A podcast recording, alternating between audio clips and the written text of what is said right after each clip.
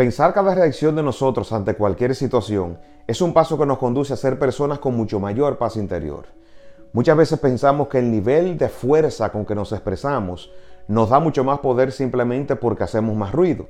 Sin embargo, esta fuerza nos puede doblegar ante la adversidad y podemos literalmente perder mucho, ya que presionamos el botón que detona la guerra entre otras personas y nosotros. Y recordemos que en la guerra solamente hay perdedores. Antes de reaccionar, haz una pequeña pausa y piensa si es la mejor forma de hacerlo.